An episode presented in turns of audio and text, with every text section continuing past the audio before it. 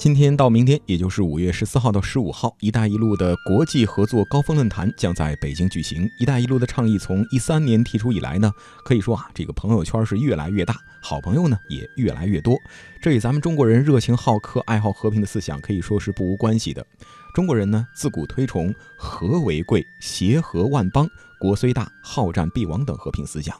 而“一带一路”思想呢，则更是在这个以和平发展为主题的时代中，一条睦邻友好、共同圆梦的和平之路。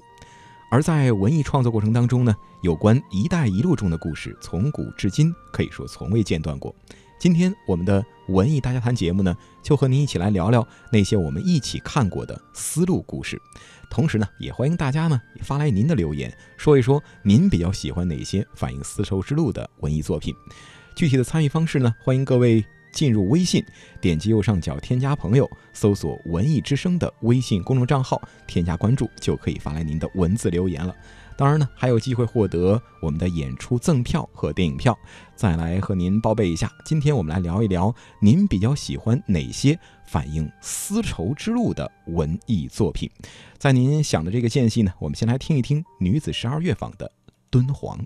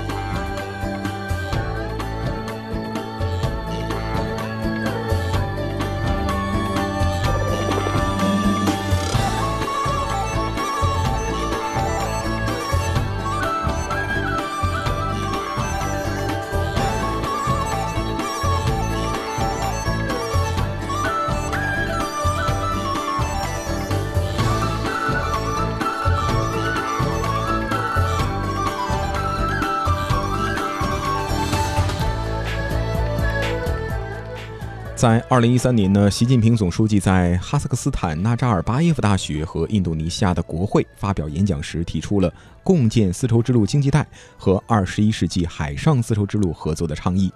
咱们中华民族呢，自古以来就主张和为贵。举个例子吧，在先秦时期的诸子百家呢，孔子孔老先生就提倡“远人不服，则修文德以来之”，而孟子呢，则主张仁政，斥责春秋无义战。墨子也提出了兼爱非攻的思想，旨在追求和平。老子强调不以兵强于天下，是道法自然的和平论。而兵家呢，虽然以战周为研究对象，但是呢，认为战争的最高境界是不战而屈人之兵。可以说啊，千百年来，在这条古丑古老的丝绸之路上呢，各国人民共同谱写了千古传颂的友好篇章。而古丝绸之路是指起源于中国古代连接。亚洲、非洲、欧洲的古代陆上贸易丝绸之路的路线，是一条东西方之间经济、政治、文化进行交流的主要道路。然而呢，据印度学者考证，早在公元前四世纪，印度的孔雀王朝时期，就有那么一条从四川经云南出缅甸，跨越了坎敦江和帕特凯山脉，到达古印度的丝绸之路。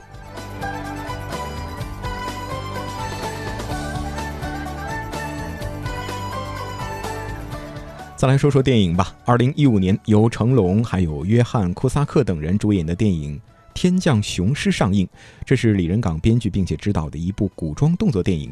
影片呢，根据真实的历史故事改编，讲述了保护丝绸之路和平的故事。电影讲述的具体是在西汉汉元帝年间，西域的都护府大都护霍安遭奸人陷害，沦为了奴役，被赐配雁门关修城。而正好在这个时候呢，罗马将军。魏奎斯护卫遭到哥哥陷害的罗马小王子逃命到了雁门关，双雄在西域戈壁相遇，从开始的兵戎相见到最后的惺惺相惜、化敌为友。话说有那么一天，后安呢为洗清自己的冤屈，四处追查的时候，无意间他呢撞到了这么一个人，而这个人呢正好是好兄弟阴破和罗马大王子提比斯不可告人秘密的知晓者。与此同时，提比斯呢，为了追杀卢奎斯和小王子一行人，也亲自带兵赶来了西域。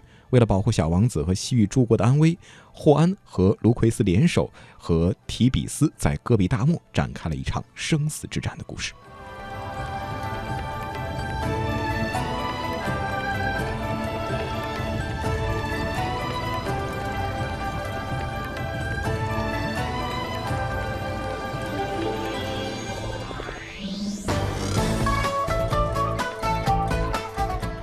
那么在历史上啊，真实的故事是这样的：公元前一三九年，奉汉武帝之命，张骞从长安出发西行。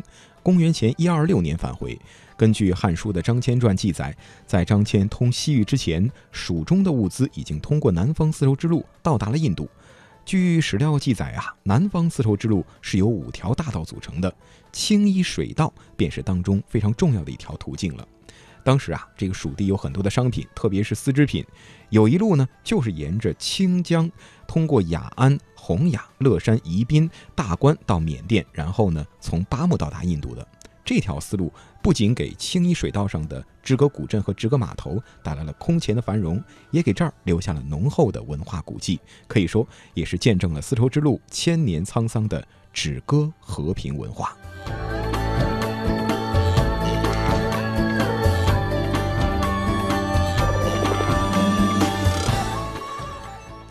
那么，在公元二二三年的九月，当时的三国蜀相诸葛亮在现在的洪雅县止戈镇的宾服羌族统帅雍凯，双方呢在此议和，最终是化干戈为玉帛，铸刀剑为犁，史称宾服雍凯。止戈这个名词也是由此而来的。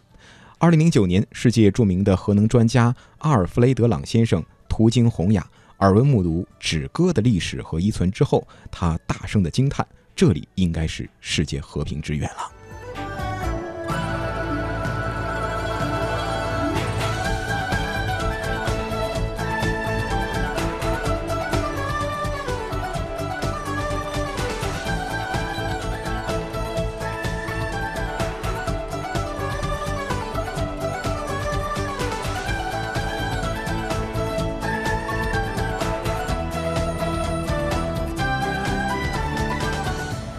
很多的中外人士呢，都在丝绸之路上续写过自己的传说，而其中有一个名字啊，他的提及度呢，其实是比较高的。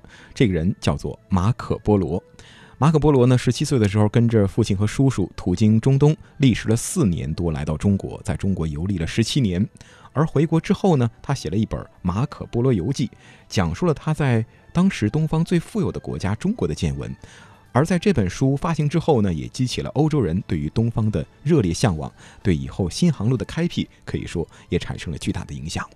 话说，在马可波罗小的时候，他和父亲、叔叔到东方经商，来到了当时的元大都，也就是今天的北京，朝见了蒙古帝国的忽必烈大汗，还带回了大汗给罗马教皇的信。他们回家之后呢，小马可波罗天天缠着他们讲东方的故事，这些故事引起了小马可波罗浓厚的兴趣，于是决心。一定要去中国看一看。一二七一年，马可波罗十七岁，父亲和叔叔带着教皇的复信和礼品，带领马可波罗还有十几位旅伴一起向东方进发。在到达了波斯湾的出海口霍尔木兹，乘船直驶中国。然而呢，这是一条充满艰难险阻的路，是让最有雄心的旅行家也望而却步的路。他们当时啊，是通过霍尔木斯，穿过了荒凉的伊朗沙漠。跨过险峻的帕米尔高原，一路上可以说是跋山涉水，克服了疾病、饥渴的困扰，躲开了强盗猛兽的侵袭，最终来到了中国的新疆。而一到这儿，马可波罗的眼睛便被吸引住了。当时啊，美丽的喀什、盛产美玉的和田，还有处处花香扑鼻的果园，马可他们继续向东，穿过了塔克拉玛干。瞻仰了举世闻名的佛像雕刻，接着他们经玉门关到了万里长城，最后穿过河西走廊，到达了元朝的北部都城上都。这时已经是一二七五年的夏天，距离他们离开自己的祖国已经超过了四年了。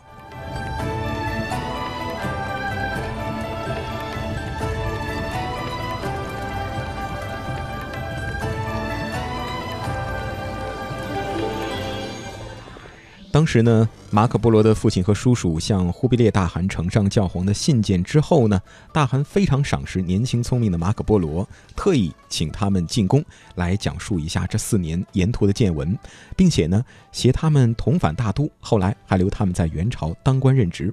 聪明的马可波罗很快就学会了蒙古语和汉语。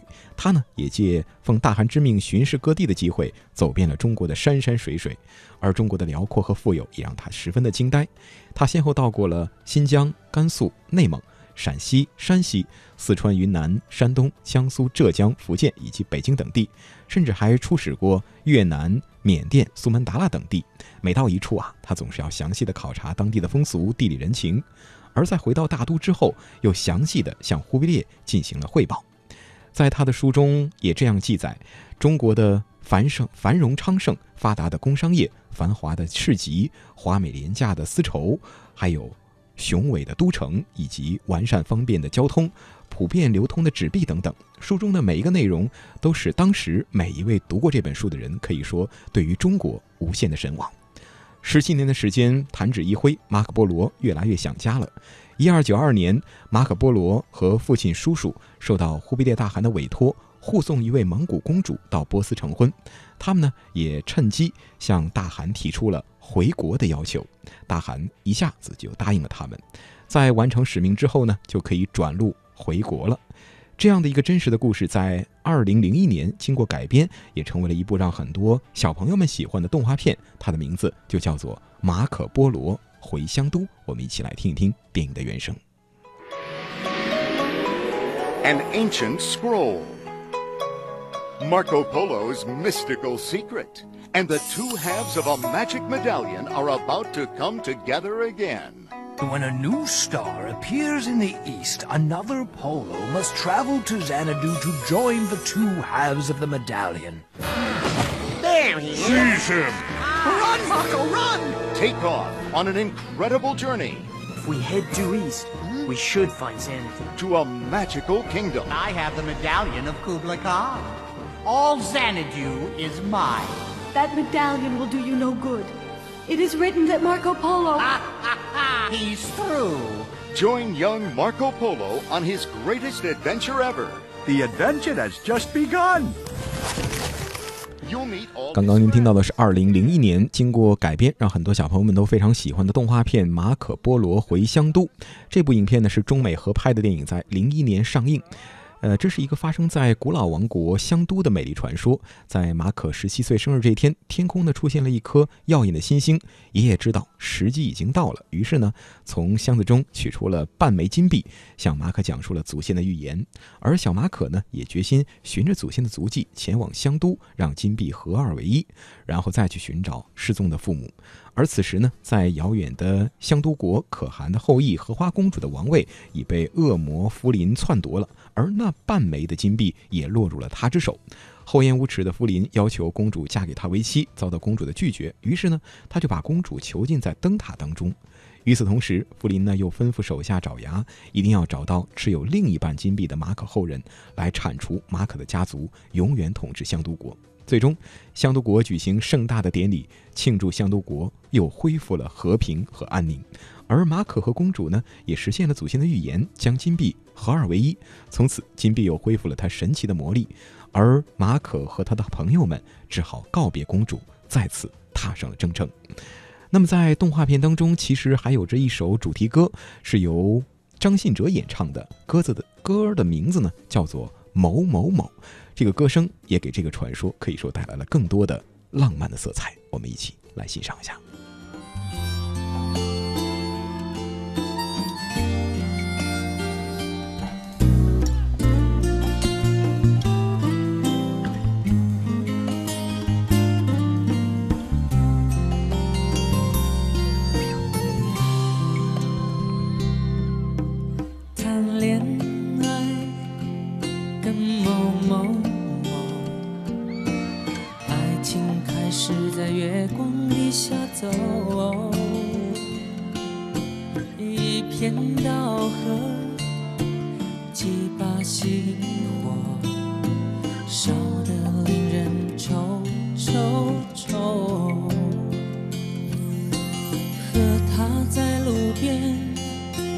就笑够，情诗写到算了手，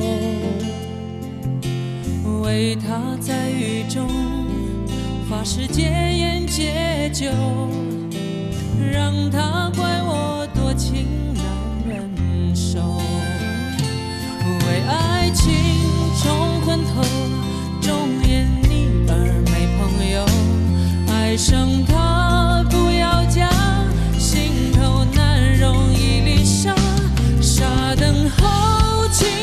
coração.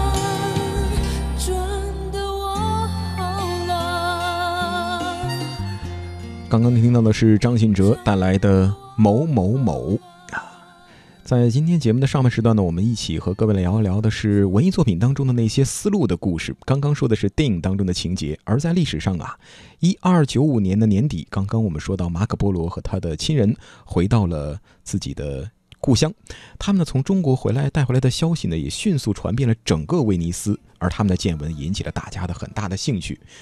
他们呢，从中国带回的很多的奇珍异宝，一夜之间呢，也让他们成为了巨富。一二九八年，也就是三年之后，马可波罗参加了威尼斯和热那亚的战争，不幸被俘。在监狱当中，他遇到了作家鲁斯蒂谦，于是呢，便有了马可波罗的口述《马可波罗游记》这本书，在欧洲广泛的流传，也激起了大家对于中国文明和财富的倾慕，最终引发了新航路和新大陆的发现。其实啊，一直以来这个丝绸之路呢，也都是文艺创作当中的富矿。您比如说电影《大唐玄奘》，就是按照当年玄奘取经的路线，沿着古丝绸之路实地拍摄，在印度上映时也是反响非常的强烈。据说呢，还接受到了当时印度总统的接见。而电影《功夫瑜伽》讲述了一位考古学家被古地图吸引，在中印两国之间寻宝的故事，票房也非常的可观，当时已经接近了十七亿，而且仅仅是在大陆地区的票房。那么在片中啊，考古学家也致力于发掘和保护丝绸之路沿线的文物，并且一直痴迷于已经消失的宝藏。丝路风情可以说为这部功夫瑜伽可以说是增色不少，成为了一大亮点。有句话叫做“只有民族的才是世界的”，而丝绸之路呢，作为中国的文化符号，不仅仅是一个行政区域或者是地理方位的概念，某种程度上来说呢，它更包括了历史、民俗、宗教、艺术等等，是一个综合形象的元素。而正是这种多元包容的丝路文明，无疑有利于中华文化的进一步传播，激发海外的中国想象。而在当今我们正处在全球化的现在呢，我们应更应该从历史当中找到我们中国的定位，找到通往未来的路。